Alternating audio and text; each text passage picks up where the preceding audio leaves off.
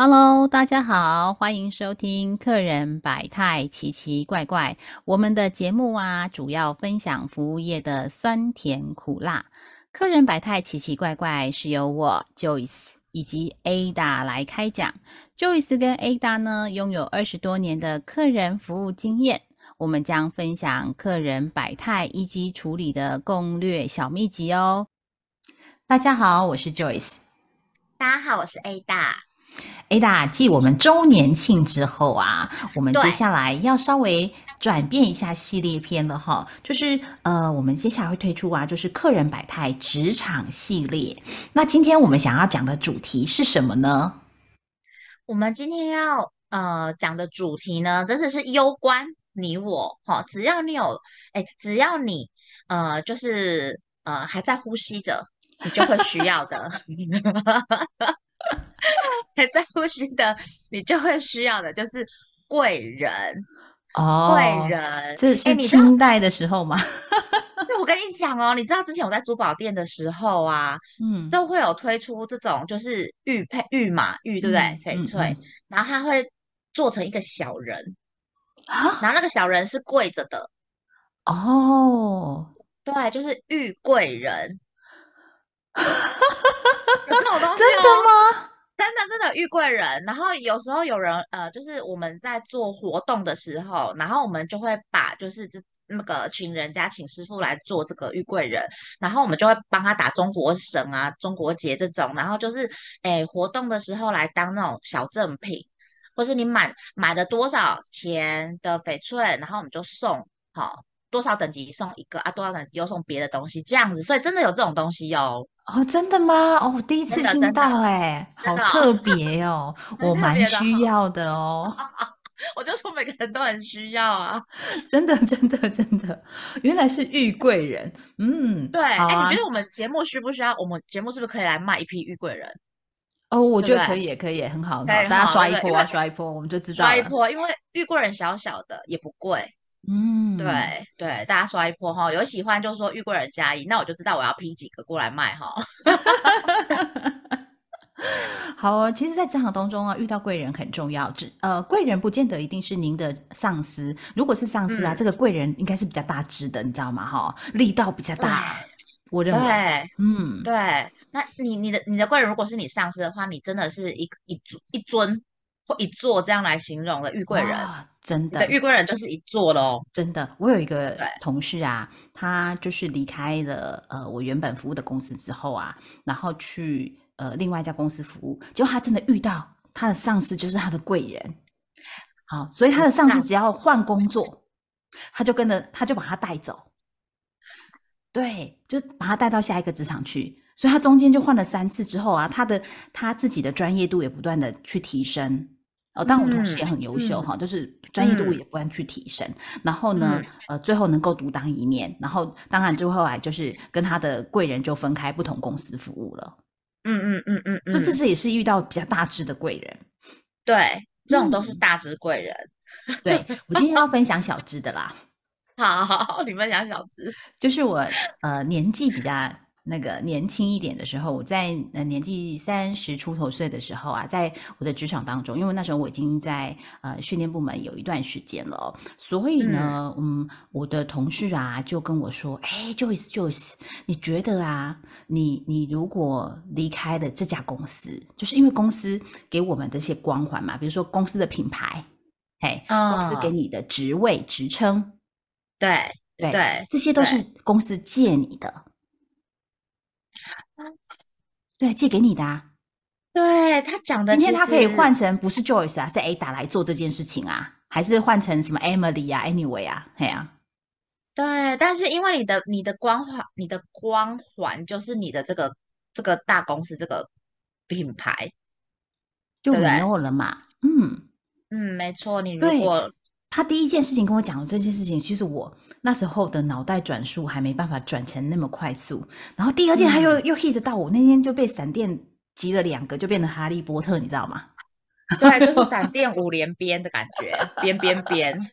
他就说：“哎，那你现在呀，呃，我们每天都在教我们的新人、新进伙伴或者是在职同事啊，这个这个系统操作啊，然后流程操作啊，然后这个手机操作啊，好这些东西。那你觉得啊？对。”离开了这个这家公司之后，你你觉得什么东西是可以拿来用的？他那时候没有说变现，他说拿来用的是什么？就是你可以带走的是什么？我想，对哦，我都是只会公司这个系统操作，好像不太行哎。那当然，我们当时候已经有在教部分的服务，然后有销售啊。那管理是后面我当担任管理职的时候才开始做这件事情的。好，嗯，所以我就开始，他其实很淡淡的跟我讲了。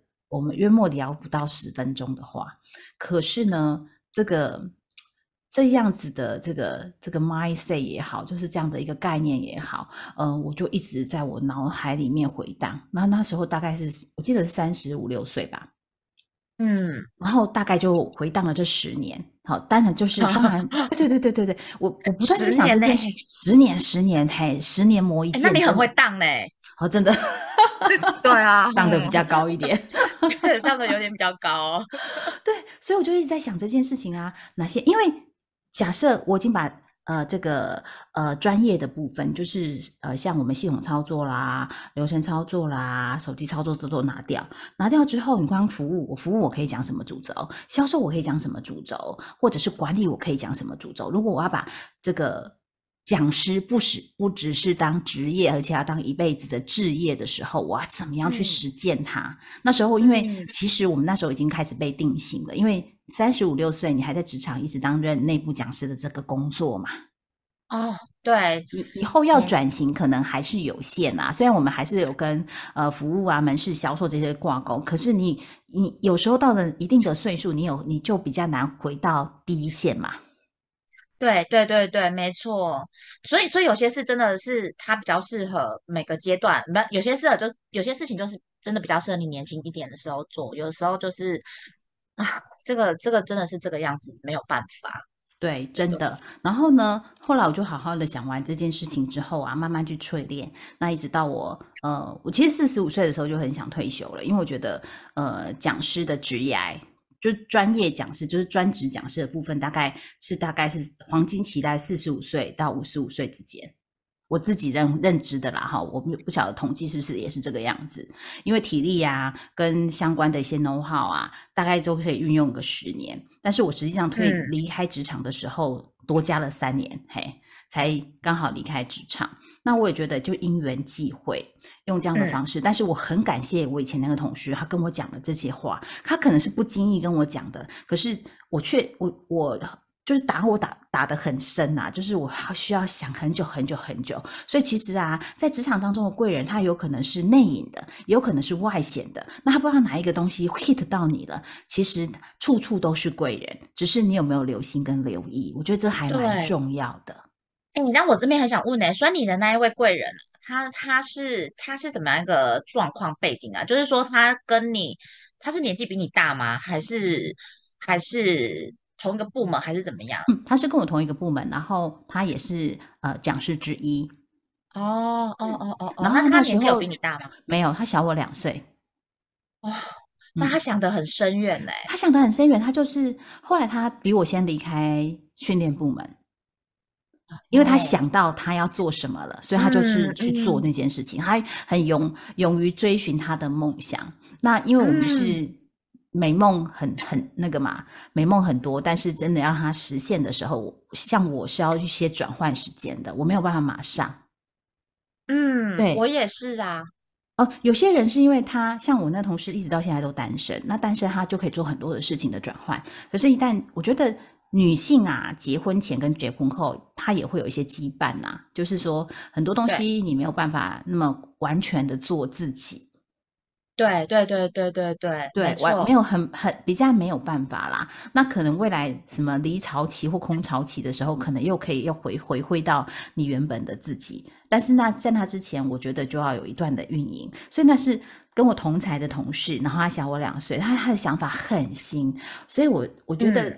哇，他这个想法真的打我打得很深，而且是他就坐我隔壁的同事，他就跟我讲了完之后，我就好好的思考这些问题。打 打了十年嘛，对不对？对，那我觉得听众朋友，如果您也在职场的这条路上，那你也去思考一下，当公司借给你的这个位置也好，这个借给你的这个呃品牌光环也好，拿掉它之后，剩下的你的专业剩下的是什么？嘿，不见得一定是自己出来创业。如果各位想要知道我创业的这个部分的话，我们之后也会在后面几集来跟大家分享。但是你可以做的是什么，或者是你可以叠加自己的价值是什么？我觉得这个很重要。就是说，你一定是把我们。因为一个人的时间二十四小时，那你怎么创造他最大的价值？还是当然，有人有些人是求安稳，就是我每天上上下下下班固定的时间，固定做我该做的事情，我领我应该拿到的薪水，这也是一种没有对或错哦。只是说，呃，当你有一些起心动念的时候，你可以多去想一下，然后再来啊，各位，我不知道的我们的听众年年纪哦，是不是跟我一样？有时候，嗯。不同的 generation 呢，不同的世代，那嗯，在世代迭代更新的时候，我们会不会就是那个叫“长江后浪推前浪”？哎，对对对，有听过吗？哈，那下一句接什么来？“ 长江后浪推前浪，前浪对，前浪死在沙滩上吗？是这个吗？对，那您想要做前浪，然后死在沙滩上吗？如果我们的前浪一直都没有在迭代更新的时候，其实是一件很可怕的事情哦。除非您可能在比较安稳的类似呃公务单位，那要不然的话，其实如果是私人机构，我觉得那压力应该挺大的。没错，没错，没错。所以我身边真的，因为刚好在我们这个年纪，然后我身边真的也有认识一些朋友，比方说朋友自己本人，或是朋友的朋友，他们到了这种四十几岁。四十几岁，四十到四十五岁的这个阶段，他们真的会去想说，就是呃，不要说他们啦，因为我也在这里面，所以我们真的会去想说，哎，都已经到四十到四十五岁了，那我接下来的的呃工作状况，或是呃，我我是真的还要继续这样子下去吗？还是呃，会不会有那种被裁员的可能性？好，所以真的是有人自己就出来创业的，也有。真的也是有，所以他这个问题，其实你刚刚提到这个问题是，呃，可能是在我们这个年纪会比较会遇到的的状况啦，会比较及时遇到。可能三十几岁会觉得，哎，我还有时间可以想。可是四十到四十五岁这种呢，你可能就哇，是蛮蛮及时性的一个问题了。对对，没错，就是拉警报这件事情。所以刚刚就是讲说，哎，你把那个公司的大公司品牌的光环拿掉的时候，你还是你还你还有什么？对。所以啊，那这我觉得啊，就是听众朋友趁这时间也可以想一下，就是嗯，这这个是我在职场上遇到的贵人，他虽然不经意的跟我讲这件事情之后，我我思考之后，我也呃用了十年的时间去实践它。嗯，那接下来啊，我请 Ada 来分享一下你那边的。对对对，因为我我这边也要回应一下那个，就是刚刚讲的，那时候就是因为我在比较大的公司集团上班，然后呢，我就觉得说，哎。好像这个越卖越顺手，商品越卖越顺手，好像今天客人来十个，成交十个那种感觉，你知道吗？然后全雷打，全雷打 home run 这样子，你就觉得自己好像我来挑一点，就是接接电话有没有又中了有没有？就起来跳应援舞，好有没有？好，就是 就是那那种感觉。那你们那个楼层很容易震起来。蹦蹦蹦蹦蹦的感觉，哎，我知道我们客服部超嗨的。然后呢，我就觉得自己好像很可以这样，所以其实我我我后来我就觉得说啊，这个工作我做倦了，我想要换了，所以我就换到了另外一个一个完全就是不同的销售模式的的地方。好，然后就是卖的是不同的产品，那它是小呃比较小的公司，也不是企业，没有所谓的光环这件事情。好。我就在那里面做了，然后开始呃接受他们的训练，然后卖东西。哎，结果我业绩不是很好，我就直接讲了，就是呢差强人意啦。好，那一开始我都会觉得说，哎，是自己需要时间嘛。好，你要去适应这个不同的销售模式，好，然后不同的商品，我对它商品的了解可能还要再更多一些。然后买这样的商品的客人。的属性又跟我买呃，我之前卖的商品的客人的属性其实有点又不太一样。嗯，那个美感你还要再去揣摩、再去抓，其实是需要时间。然后我给自己的时间就是两年，两年，嗯，对，好。然后两年之后呢，我觉我觉得没有，不是觉得，而是事实上，对，就是业绩呃不如以前在大公司的时候。好，那时候我自己才知道说，其实我没有大公司的光环之后，其实我也就是很普通而已，并不是我真的很会卖这件事情，反而就是让我看清了这件事情，就是陈爱达，你其实并不是很会卖，你那时候在这个光环里面，大家就是会冲着这个光环啊，有打广告，有什么什么，他可能大家会进来买的人居多。但是你换到比较小的公司的时候，其实就不是如此了哦。这件事情真的是我体会体会的蛮深的，所以我就更我就更想要加强我的销售能力。嗯，就是我就反而在我销售能力这一块，我就呃努更更花更多心思在这上面就对了。对对对对对，这是我体悟到一件事情。好，那接下来我要讲我的贵人的部分。我我应该是说，打从出生我就处处有贵人。这么好，你是不是遇贵人买很多？我想要看一下。你知道我从我那个 baby 在襁褓的时候，我手上的圈圈，哎，小 baby 不是都握拳头嘛？对，那个我妈妈把手打开，哎，我里面就抓了一个玉贵人。哎，我们真的强入强力的置入嫌疑。不是，我是真的觉得我的我的贵人真的很多哎，因为其实。嗯，说嗯，家人是我的贵人，他们也是，嗯，因为他们有呃，怎么讲？他们有很蛮正面的想法，不管是我的我的妈妈或是我的奶奶，他们其实他们想法常常都很正面啦，好像遇到事情来了，就是觉得嗯，那我们就是遇到了，生气一下或是苦一下哈，那还是继续把它处理完，这样就是他们面对困难的那个。态度很积极，然后再就是我的职场，我职场一直会有贵人的原因，是因为因为我这个人有点刷身刷身，所以我常常会呃，第一个是误会人家的意思，然后就去做了不对的事情，然后或者就是直接就是没有做那件事情，因为我落掉了等等之类的。所以其实刚开始很年轻的时候工作，我也其实很感谢，就是嗯，我的同事们跟老板们愿意用我，因为其实他们帮我擦了很多的屁股。就是真的擦到手会酸，然后那时候 真的啊，手还蛮酸的，而且哎，卫生纸擦久了，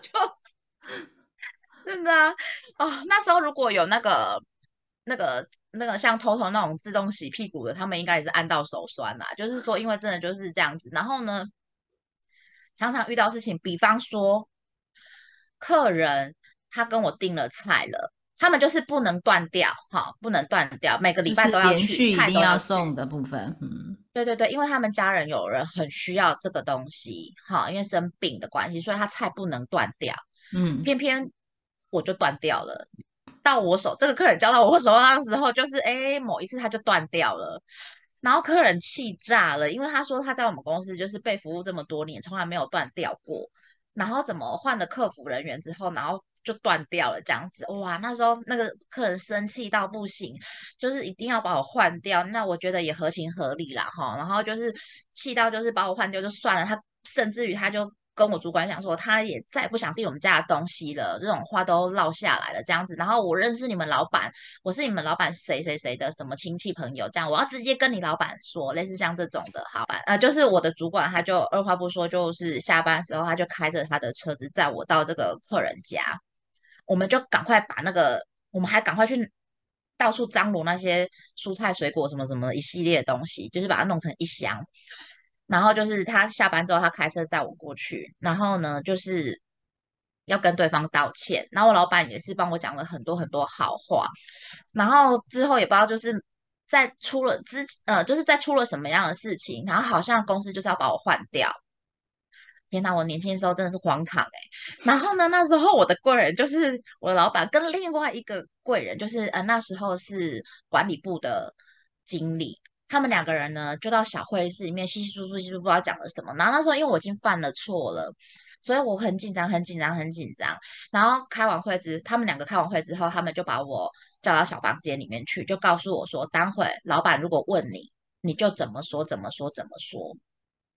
然后你知道，我就因为很紧张，然后我就说，好好好，我我就我就我就把这些话记着。那后来他们就去找老板，但我不知道他们怎么讲的，到最后我也没有被换掉。如果我没记错的话，就是这个故事是这样子。但是犯错了什么事情，我已经不记得了。就是我都觉得我的犯错都会那时候都会有人帮我处理好，然后让我安稳的在那个那个位置上面继续做。这个也是。也是，哎，不然其实我做不到现在。我说真的，对我，我现在应该还是很爽，会变得很爽。然后那时候就是，嗯，大家一起协助我，其实某一个心会觉得说，不能再辜负他们了。嗯，就是他们真的是很努力帮我处理这件事情。然后我如果还一直犯错，就是其实啊，他们就是真的会很辜负他们。所以我才，呃，我我觉得我是努力把自己的个性再把它弄得比较。呃，仔细细心一点，严谨一点些，嗯，对，对对对对，不然以我的个性以前来说，真的是太太太散了。对，这是我职场的的贵人也是，那其实我的同事们也是，因为你知道，嗯，生小孩、怀孕、生小孩其实都不是那么舒服。嗯，我还记得我的第一胎就是有一天，他突然就是中午过后，他就是出血嘛，嗯，然后就是。呃，我就很紧张，然后就是就要赶快呃去医院，然后医院就说哦，你那个就是有点宫缩太太快了，嗯，哦，他太怎么样，所以我们就是安胎，嗯，然后安胎之后，就是这件事情大家都会特别注意嘛，呃，注意说，哎，不能让 Ada 太劳累什么，其实他们那时候就帮我 share 了很多的工作，然后呃，嗯，生了小孩之后，比方说你要挤母奶。好，你要你是不是会利用中午的时间去挤母奶，然后下午你可能又会会会再利用一段时间进去挤母奶，然后每次挤大概都是三十分钟、四十分钟，因为我的奶量不多，我一定要挤到那个时候，我的奶才会那个奶才会开始出来。我这样是不是讲的太细了啊？没有啊，这个是劳动法规当中本来就有呃规范到，就是说只要在这个哺育母乳的这个女性员工的话，一天要给两次的三十分钟。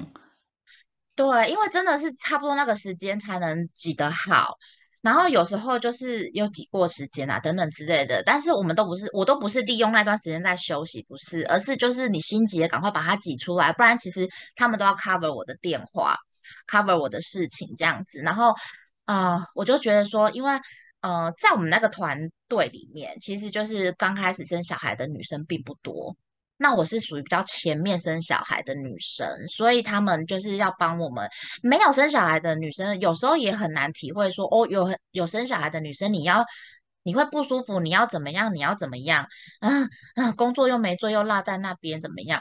但是我觉得。呃，很感谢他们，可能是我的态度也也有让他们觉得说我不是刻意的，因为我就是真的怀孕生小孩，这我必须要这样子。那我回来我就赶快追上大家的脚步，但我必须讲，我刚生小孩的那个前半年，我的业绩就真的不好，真的不好，因为睡也睡不好，对不对？就是当妈妈都知道你的睡眠什么作息，整个都会绕着你的小孩打转，然后你还有业绩压力，其实真的很辛苦。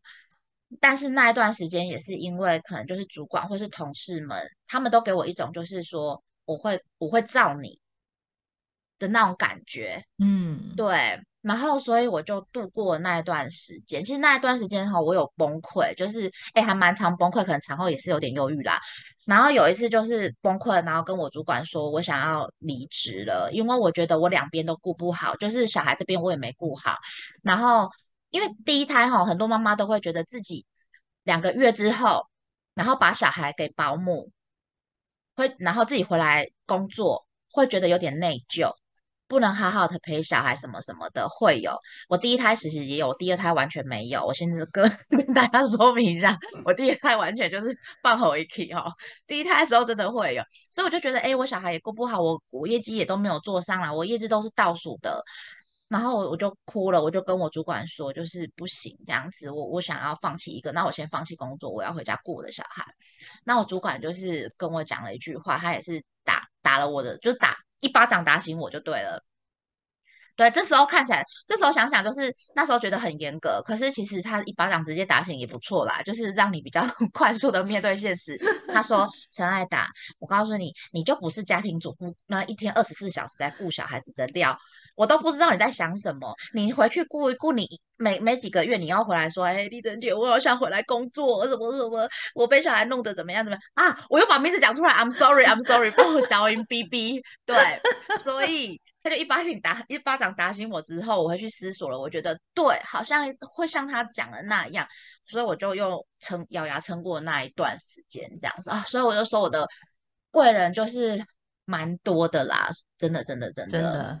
我可以跟你分享一下，你呃，听众朋友在上一集应该听到我有三个孩子，然后所以我我的第三胎的时候，我有申请育婴留停，然后那时候本来想要顺便照顾我婆婆跟照顾小孩，可是重点来啦，那个时候我婆婆后来她决定没有动刀，然后我就不太需要我照顾，但是小孩就好顾哦，顾小孩真的是很花精神的，你真的会睡也睡不好，然后作息要跟他一起联动。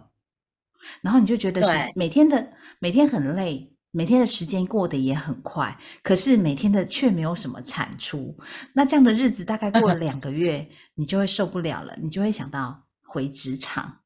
我啦，我是这么想的。对，其实真的会耶。哎，你你我后来我后来老大，我是他两岁半之后，我去请了半年的育婴，等于就是说他到三岁要上幼稚园了嘛，两岁半到三岁这段时间，我把他我就是自己带着他。